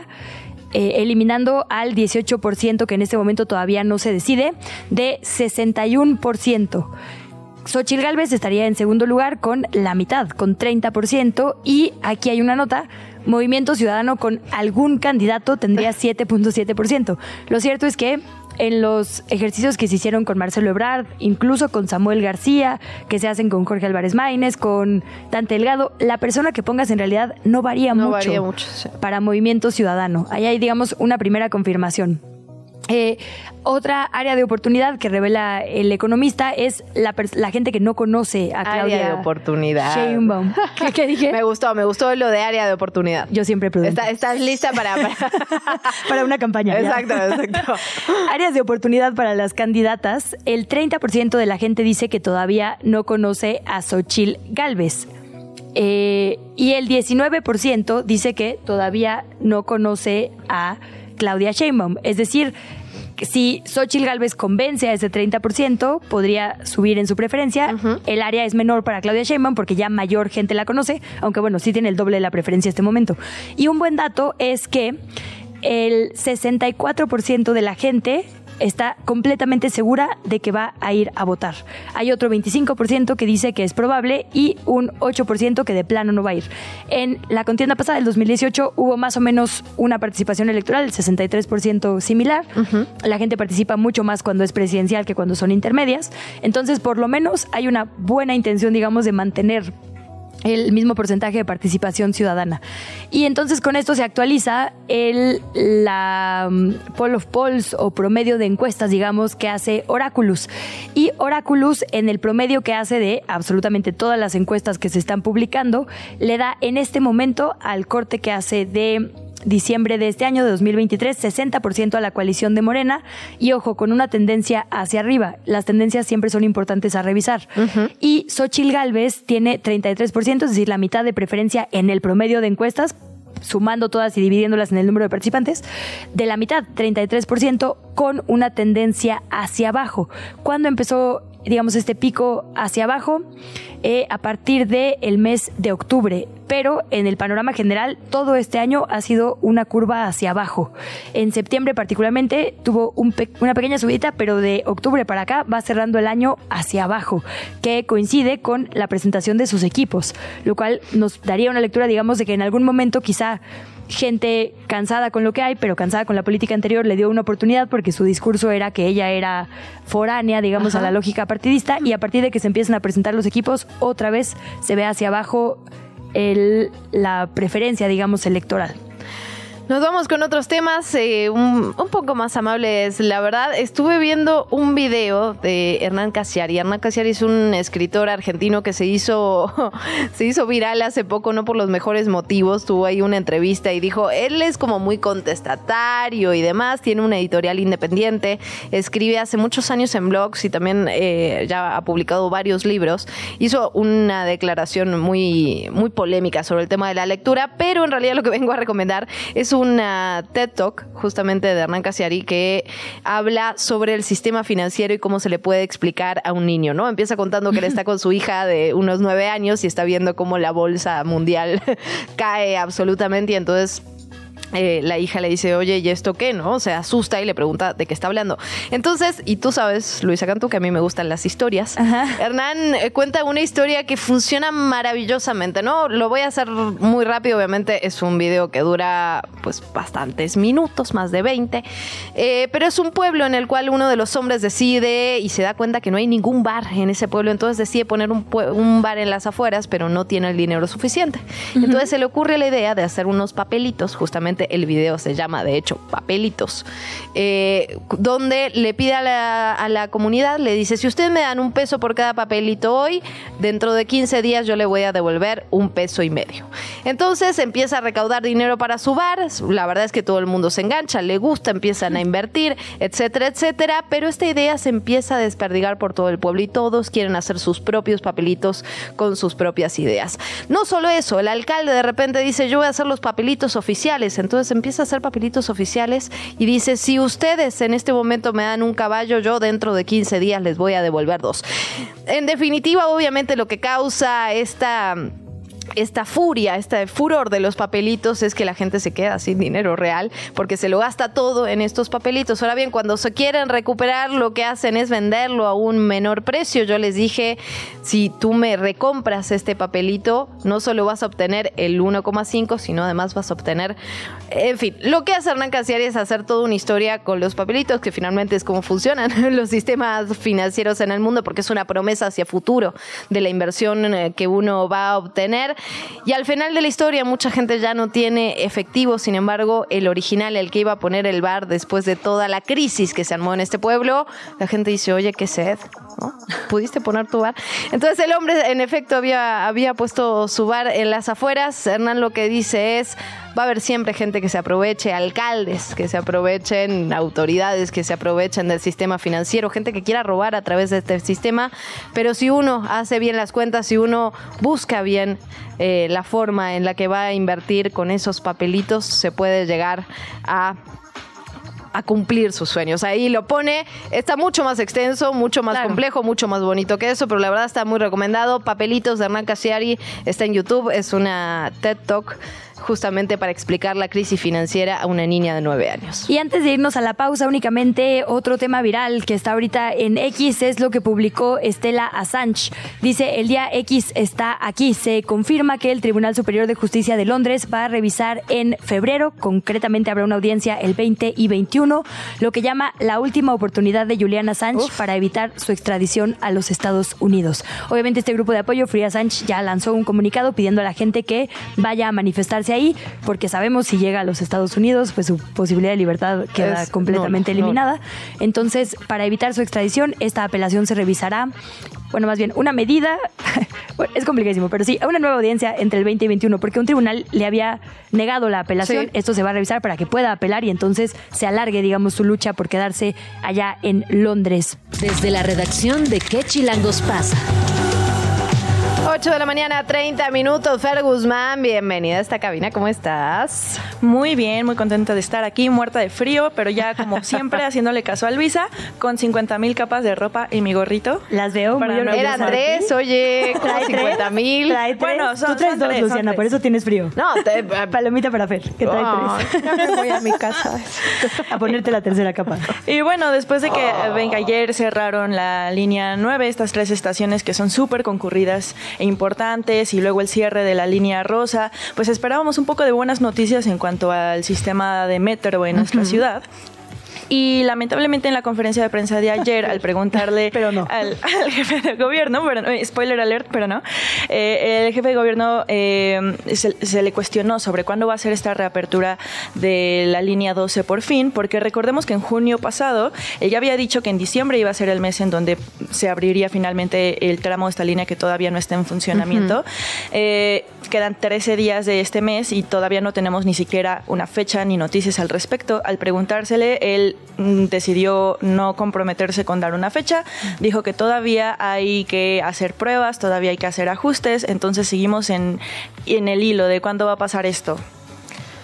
Eso es lo que, lo que dijo ayer. Y por otro lado, no sé si han escuchado esta teoría conspirativa de algunos ciudadanos sobre que es probable que precisamente las obras que se están realizando en, el- en la línea 12 es lo que están generando estos microsismos en la no. ciudad. También se le preguntó sobre esto al jefe ¿En de serio? gobierno. Sí. Bien, wow. Sí, sí, sí. se- es- esto llegó a la conferencia de prensa. Esto llegó a la conferencia de Y prensa. bueno, una sección, necesitamos una sección de esto llegó a la conferencia de prensa. Sí, y, y- y el jefe de gobierno, bueno, pues afirmó que claramente no tiene que ver con las obras de ampliación de la línea, eh, son estos microsismos resultados de movimientos telúricos naturales de la Tierra. Recordó que este, eh, esta- estos movimientos se extienden hacia un kilómetro por debajo de nosotros, por lo que no, definitivamente no tienen nada que ver con las obras de línea de la línea 12. Por si tenía la duda, pues Mejor se lo descartar despejamos siempre. Sí, Sí, exacto. exacto. Descartamos acá, practicamos también con el Sismológico Nacional, que también nos dio información variada. Pero que básicamente dijo que ni siquiera es atípico, ¿no? Que siempre ha ocurrido, que antes ocurría, digamos, en otra zona, una zona no tan poblada, eh, por eso no nos dábamos cuenta, por eso no sentíamos eh, el terror que va a seguir ocurriendo, básicamente. Así que, y la queso, nos dijo. Y la queso. Bueno, pero ya vamos a tener alerta a partir del próximo año en nuestro Ah, celular, así que Por fin. sí, por lo menos mayor prevención. Bueno, pues muchísimas gracias. Como siempre, Fer Guzmán, ¿dónde te seguimos y comentamos contigo teorías de conspiración? Pues para ver todas las teorías de conspiración de la ciudad pueden seguirme en el arroba fergusauria con Z, como dinosaurio, pero con Fer. Fergusauria. Excelente arroba y servicio. Gracias, Fer. Gracias a ustedes, adiós. La entrevista. ¿Ya estás grabando? Bueno, son las 8 de la mañana con 33 minutos. Y si hablamos de relaciones tóxicas, mi relación más tóxica. Pam, pam, pam, pam. Y yo, no, Luciana, esta no es la entrevista, es la Ah, de ¿no? economía, pero ya vi. Ah, bueno, no. Ay, sí. ¿Cómo? No vamos a hablar de. Tienes no vamos a hablar de la, mi ex. No, no La sé. relación más tóxica Es el con el SAT. efectivamente el SAT. Sin duda. O sea, a ver, todo lo demás se puede solucionar. El tema del SAT creo que también se puede solucionar, pero uno necesita ayuda de profesionales, la verdad. Por eso recibimos a Ariana Elizabeth Martínez Molina, integrante de la Comisión de Desarrollo Fiscal 2 del Colegio de Contadores Públicos de México. Ariana, bienvenida a este espacio. ¿Cómo estás? Hola, muchas gracias. Buen día. Muy bien. ¿Tú qué tal? ¿Cómo estás? Bienvenida, muchísimas gracias. Pues hicimos el ejercicio de preguntar en nuestras redes sociales cuál es el mayor problema que tiene la gente con el SAT y hay un montón de dudas. Eh, si le parece, le vamos contando algunas. Daniel Muñiz nos dice, ¿cómo se sabe qué se puede deducir? ¿Hay alguna forma de ver las facturas que he mandado? ¿Y cómo saber si se tiene un historial limpio? Perfecto, pues mira, primero de cómo deducir. Habrá que ver bajo qué régimen se encuentra, porque si es una persona física, por ejemplo, como comúnmente lo tenemos en México bajo un régimen de sueldos y salarios, son las deducciones personales, que evidentemente hay un montón de requisitos y un monto de deducibilidad para que esto proceda, además del tema documental. La segunda pregunta que realizaba era que cómo se puede eh, tener como ese control de todas las facturas, entendí emitidas, ¿verdad? No recibidas. Sí, las facturas que he mandado, dice. Perfecto. Con base en eso, eh, efectivamente, en la página del SAT, tú puedes descargar todas las facturas que tú hayas emitido e inclusive también, por ejemplo, en caso de las recibidas para que puedas tener un mejor control. Yo siempre he creído que un precierre es muy relevante porque si hay facturas que por alguna razón eh, olvidaste emitir o en su caso no, no recibiste por parte de un tercero, pues es muy buen momento de irlas percibiendo porque como se timbran, pues tienen fecha del ejercicio 2023, que es donde le damos el efecto fiscal. Y eh, finalmente, en materia de, cómo sé si tengo alguna deuda, obligación o situación similar, pues bueno, eh, es muy importante también que tengamos habilitados nuestro buzón tributario. El buzón tributario es un medio de comunicación entre el contribuyente y la autoridad recaudatoria. En consecuencia, algún tipo de notificación eh, normalmente son por ahí mostradas, es decir, el SAT por ahí te puede mandar una carta de invitación, te puede mandar un exhorto de cumplimiento de obligaciones fiscales e inclusive si alguien por alguna razón no estuvo pendiente de buzón y se haya iniciado alguna revisión electrónica, pues algún tipo ya de liquidación. Entonces es muy importante nuevamente conocer cuál es nuestro régimen, dar cumplimiento a nuestras obligaciones fiscales mensuales y anuales y finalmente pues estar al pendiente también de ese buzón tributario y si por ejemplo, también tenemos dado de alta algún domicilio eh, fiscal como tal, siempre está al pendiente de algún tipo inclusive de notificación que pueda llegar a realizarse de manera física por parte de algún funcionario del SAT. Ahorita te diría que estamos tranquilos porque ya los funcionarios del SAT están de vacaciones en términos legales, ¿no? Entonces hoy no te puede notificar o no puede, eh, déjame llamarlo así, o sea, llegar a tu domicilio para realizar alguna verificación de domicilio, es decir, que sea realmente el domicilio que es. Pero sí, bien relevante, siempre estar en comunicación con ese, a través de ese buzón y siempre al pendiente de cualquier funcionario que pueda eh, hacer presencia en el domicilio fiscal del contribuyente. Excelente noticia esa que nos acaba de dar. Preguntarle también, bueno, la pregunta la realiza en realidad Miguel Marín, nos preguntó, ¿qué es un crédito fiscal del SAT? Ok, un crédito fiscal en México significa un impuesto con actualización, recargo y multa que le debemos a la autoridad fiscal. En su caso, porque si, es en firme, pues ahí sí ya no tenemos nada que hacer. Si es un crédito fiscal que deriva de una auditoría, hay un proceso todavía administrativo y luego ya eh, desde una perspectiva jurídica, ¿no? Que es o presentamos un recurso o ya nos vamos a los famosos juicios mm. y con base en ello es que ya se puede determinar si efectivamente se debe o no un, un adeudo al fisco mexicano. Ok. Michelle Guevara pregunta, ¿qué son los programas de regularización fiscal? Ok, y estos programas de regularización son aquellos que efectivamente, si nosotros por alguna razón tuvimos omisión en obligaciones fiscales, lo que te va a permitir es llevar a cabo esa regularización, es decir, una autocorrección. Muchas veces las autocorrecciones son adecuadas precisamente porque no vienen equiparadas con algún tipo de multa, que es las multas pueden llegar a ser eh, pues muy elevadas, no es un 50 hasta un 55 a un 75% de la omisión de la contribución. Entonces, si es una autocorrección de entrada no es necesariamente a través de un ejercicio de facultades de comprobación de la autoridad, sino te invitan a, regularizarte per se y pagar tus impuestos y listo. Hay algunos otros casos en donde, por ejemplo, también la autoridad ha invitado a regularizar la situación fiscal mediante pagos flexibles en caso de que efectivamente a ella esté siendo auditado la, la persona física o moral, ¿no? Y aquí, pues bueno, prácticamente todo es un tema meramente formal en donde ahora sí que ya se haya dado ese incumplimiento y efectivamente hay un impuesto a pagar, pues el mismo sea pagado con sus respectivos accesorios a la autoridad fiscal. A ver, tenemos dos buenas aquí. Una me interesa particularmente porque estoy en esa situación. Yo cumplí con el SAT, hice todo, mi contador me dijo, nos van a devolver, pero pues ya estamos en diciembre, eso no ocurrió todavía. Y también le sumo a Arianda, si me lo permite, eh, el tema de los adeudos. ¿Hay alguna manera de negociar si ya, digamos, si uno tiene un adeudo, pero quiere pagar, se quiere regularizar? ¿Cómo se hace eso? Esa lo pregunta Alejandro Arellano. Pues sí, efectivamente, en materia de la, primera parte de devoluciones, habrá que ver si efectivamente no te han devuelto o más bien ya te rechazaron tu devolución. Nuevamente, todo eso llega vía buzón tributario. Mm. Eh, ahí es donde te indican de que pues no procedió y entonces, ¿qué va a pasar? Que la tienes que hacer de forma, ahora sí ya, déjame llamarla manualita, ¿no? A través del mm. formato correspondiente, con todos los comprobantes correspondientes, estados de cuenta y etcétera, que te haya esa materialidad que haya determinado tu saldo a favor. Entonces, eso hay que tener mucho cuidado para ver en qué estatus eh, eh, la persona física o moral se encuentra. Y del siguiente paso de esos adeudos que yo puedo llegar a tener como tal. Eh, efectivamente, se puede llegar, por ejemplo, con el SAT a, una, a un tema de que nos pudieran reducir los recargos, que en México la verdad yo creo que son de los financiamientos más altos que tenemos, es el 1.47% mensual y sobre una contribución actualizada. Entonces esto es enorme, pero se puede pedir esa reducción o en su caso una condonación de multa. Entonces eso lo que va a hacer es que te quedes únicamente con el impuesto omitido y efectivamente con tu perdona, con tu actualización. En materia de, regularización también hay programas de, pagos, como te comentaba hace rato, de pagos flexibles y aquí eh, la autoridad, en caso de que de verdad no llegue a aceptar esos pagos flexibles, te dará algún tipo de justificación, pero en teoría es algo que sí podría sin duda invocar cualquier contribuyente que ya se encuentre bajo una auditoría.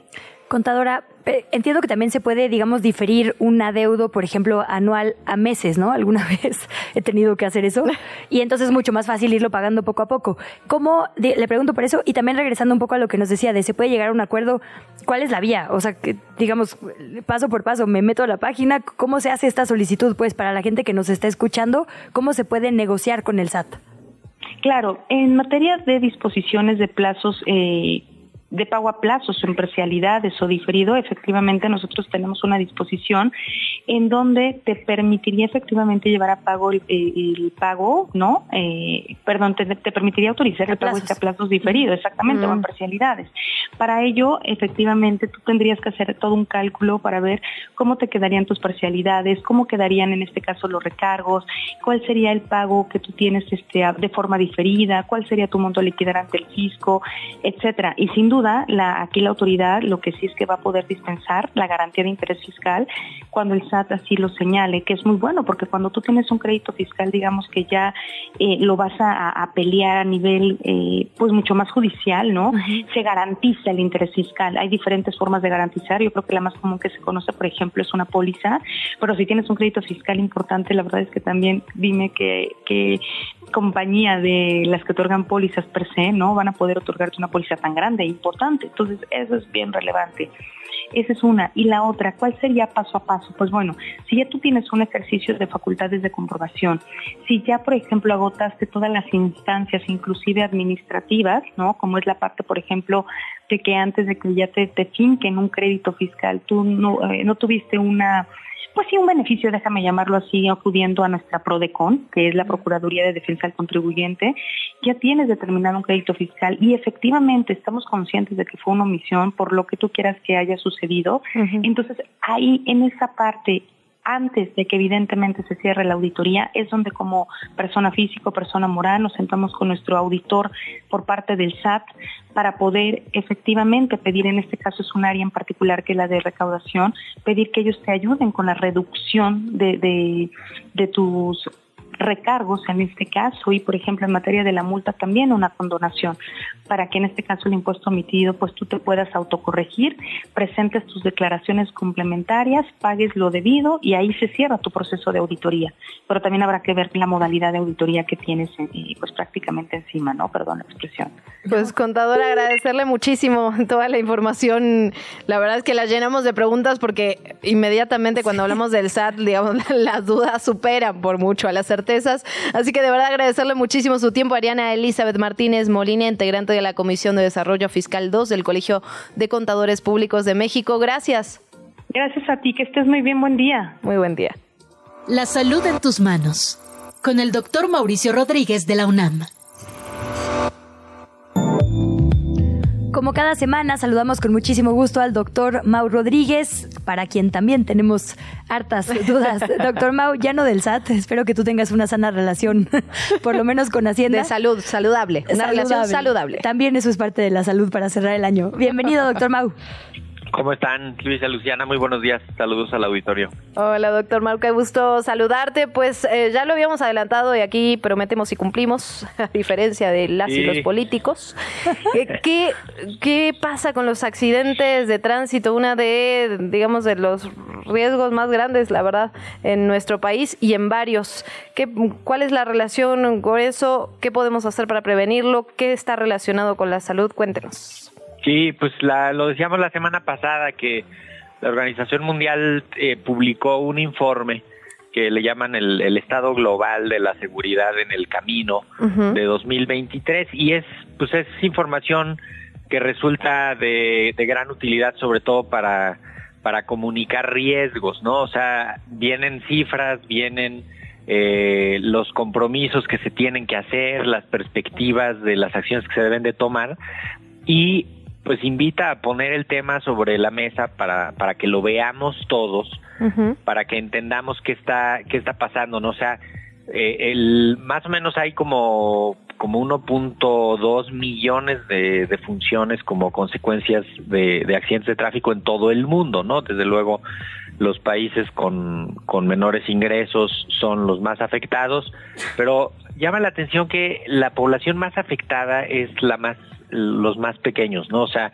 mm. de, de, a partir de los 5 años, eh, y es, es un grupo grande, de 5 a 29 años es la población más, más afectada. Para darnos una idea, en México, eh, pues en los últimos años ha habido alrededor de 4.000 defunciones cada año por, por accidentes de tráfico, pero en el año pasado que subió la cifra a 5.181 defunciones, por accidentes de tráfico. Alguna vez lo vimos cuando se comparaban las cifras de COVID contra, contra los accidentes de tráfico, de cómo, cómo tenía un impacto especialmente importante.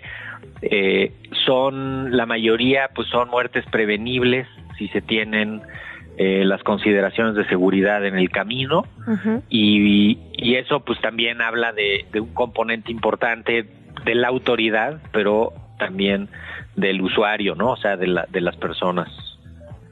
Doctor Mauricio Rodríguez, pues es un tema fundamental para esta temporada. Como bien dices, eh, las mayores víctimas son niñas, niños, adolescentes, jóvenes entre 5 y 29 años a causa de las personas adultas, ¿no? Entonces, en esta temporada de Sembrina, evidentemente tenemos que ponerle especial atención a estos traumatismos de tránsito. La verdad es que podríamos seguir hablando de eso un montón de, tiempo, pero también hay una alerta en la mira pública por esta variante. Lo hemos reportado aquí una y otra vez en este espacio, JN1 de SARS-CoV-2. ¿Qué hay que saber? ¿Qué recomendaciones nos pues, das? Bueno, estamos eh, frente al, a una nueva subvariante desde, desde noviembre de 2021 tenemos la variante Omicron como la variante dominante y dentro de esta pues ha habido muchísimas, con nombres rarísimos, con inventos, con apodos. Eh, en México hay tres subvariantes que son las que están circulando desde enero de este año de manera predominante, que tienen nombres técnicos muy raros que ni siquiera voy a mencionar. Pero se ha puesto énfasis desde julio de este año eh, en una que se llama BA2.86, que algunos le dicen pirola, y que ya está actualmente en 70 países, ¿no? A partir de julio. Pero esta última que mencionas, Luisa, la JN1, que deriva de esta pirola, empezó en septiembre, el 10 de septiembre es la primera secuencia que se tiene publicada, y ya ahorita está en 48 países, o sea, pues sí tiene una, una capacidad de, diseminación más efectiva, pero además encuentra las condiciones óptimas. Acuérdense que una variante domine si se hace se logra por sus características, pero también porque encuentra las las condiciones óptimas. Entonces ahorita lo que están viendo en todo el mundo es que estas dos son las las subvariantes dominantes y pues lo más probable es que en México en los siguientes meses continúen avanzando y lleguen a ser las las subvariantes dominantes hacia finales de, enero o de febrero. Pero el, el mensaje es el mismo, o sea, todas las variantes y subvariantes se contagian de la misma manera, la prevención se hace de la misma manera y las vacunas no previenen los contagios. Entonces, pues ahora sí que no importa qué vacuna te pongas, eh, el contagio va a existir. Entonces, si eres persona vulnerable, pues ponte un refuerzo con cualquiera de las vacunas. Y si no eres persona vulnerable, pues ponte un cubrebocas cuando estés enfermo o evita convivir con personas que tengan síntomas respiratorios. Doctor Mau, para llevar tranquilidad a la población, no, no estamos esperando un repunte de casos o una situación como la que vivimos en el 2020 ni en el 2021, no, ¿verdad? Exacto, sí, sí, sí, Luciana, qué bueno que lo, lo pones así. O sea, no, no estamos en una emergencia. Incluso ayer la Secretaría de Salud emitió un comunicado diciendo, a ver, no estamos ante, ante una situación eh, atípica, fuera de lo normal. Esto ya es más o menos lo esperable del COVID, lo famoso que dijimos que va a ser la endemia. Esto, esto va a ser, sí vamos a esperar más casos, pues sí, porque es la temporada en la que hay más casos. O sea, ahí eh, es un, es un fenómeno que ocurre todos los años. Lo que podemos hacer es evitar que llegue a los más vulnerables, y además pues protegernos. Hay, hay muchas hospitalizaciones de niños y niñas por virus incisional respiratorio. Ahorita los hospitales pediátricos están en serio empezando a tener problemas porque hay muchos niños y niñas que chiquitos sobre todo que se les complican las gripas y los catarros y terminan en el hospital. Entonces, cualquier gripa o catarro en casa hay que aislarlos, ponerles cubreboca, evitar contagios en la comunidad y darles un seguimiento formal, ¿eh? de, evitar que se compliquen, vigilar que evolucionen bien, eh, ayudarlos a que, a que no empeore la cosa, detectar a tiempo y, tener eh, pues contacto con los servicios médicos, porque es la temporada y, y ahorita viene pues todavía más fiestas, más convivencias a puertas cerradas y eso siempre favorece los contagios. Así que, pues recuerden su cubrebocas favorito, pónganselo, ténganlo a la mano. y si tienen síntomas fuertes, pues ni siquiera salgan, ¿eh? Aunque ya hayan pagado la cena o la o vayan a ver a los amigos o a los parientes, si tienen síntomas fuertes, no vayan. Bueno, pues recuperar un poco lo que decías, doctor Mau, nada más, claro, la vacuna no previene la enfermedad, pero sí la enfermedad grave, ¿no? Por eso importante sí para los grupos con comorbilidad. Exacto, no previene el contagio. ¿No? El, contagio te lo, previene el cubrebocas, la ventilación, la higiene, la sana distancia. Ah, Pero la, la vacuna evita que si, si te contagias, que te dé la enfermedad grave. Entonces, en las personas vulnerables, ahí es donde hay que ponerlo cualquiera funciona. Doctor, tenemos dos minutitos. No quiero dejar de preguntarte porque la semana pasada se habló de lo, que viene, digamos, en materia gubernamental para el cierre de año, que si mexicana, que si el tren Maya, que no sé qué. La farmacia de Huehuetoca también estará lista, la mega farmacia, para el 29 de diciembre, en 10 días. Sé que tú has tenido una mira especial para ello. ¿Cómo ves, digamos, este anuncio ahora que hay un poquito más de información o todavía no hay suficiente para hacer un análisis, digamos, suficiente? Pues mira, puede ser que, vayan a tener ahí un almacén con unas cajas de medicina y ya digan que eso ya es la megafarmacia, pero se necesita, para empezar, reglas de operación interinstitucionales, porque no queda claro quién va a ser el usuario de esa farmacia, quién va a ser el, sí, o sea, a quién le van a dar medicinas desde ahí.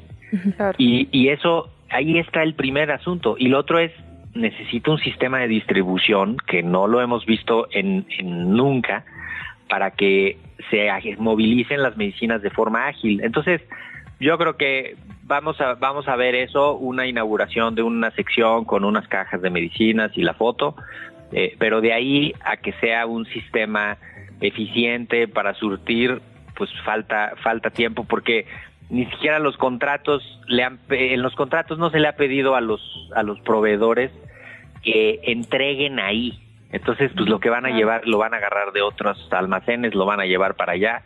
Este, y, y, los contratos del año que entra ya están ahorita fincados y firmados de cómo van a ir entregando los proveedores las medicinas en los almacenes de las instituciones. Entonces, pues ahí tiene que haber un cambio importante. Eh, esperemos que pues que tenga buena intención, que funcione de algo y si no, pues que se que se advierta a tiempo. Pues parece poco viable. Entonces, ojalá podamos hablar más a detalle esto en adelante cuando tengamos también un poco más de información, ¿no? Para poder hacer un análisis a profundidad. Doctor Mau, doctor Mauricio Rodríguez, muchísimas gracias. Te escuchamos hoy. Recuérdanos la hora y, la estación. A las seis de la tarde en Radio UNAM, Hipócrates 2.0, hoy vamos a platicar sobre el impacto de la exposición solar en los otros tipos de cánceres de piel. Muy interesante para los que se van a ir a tomar el sol. Los que van a ir al, sur del continente, quizás. Bueno. Pues a cualquier lugar que les vaya a dar el sol, si van a hacer Acapulco en la azotea, pero protéjanse del sol. Y por lo pronto, pues les mando un abrazo, muchas felicidades y seguimos en la comunicación. Otro enorme, doctor Mau. Muchas gracias. Chao. Última hora. 8 de la mañana, 54 minutos. Cerramos, no sin antes revisar lo que acaba de ocurrir hace pocos minutos. Eh, Isaac Herzog, el presidente israelí, dijo hoy, y voy a citar textual, Israel está dispuesto a otra pausa humanitaria y a más ayuda para hacer posible la liberación de los rehenes. Eh, recordemos que Herzog recibió hoy embajadores extranjeros y, y dijo también justamente en este contexto, la responsabilidad recae ahora enteramente en los dirigentes de Hamas. Pues con eso nos vamos. Son las 8.55. Se queda usted con Sopitas FM. No se vaya de Radio Chilango. Hasta mañana. Esto fue ¿Qué chilangos pasa? Conducido por Luisa Cantú y Luciana Weiner. Una producción de Radio Chilango. Escucha un nuevo episodio de lunes a viernes en tu plataforma de podcast favorita.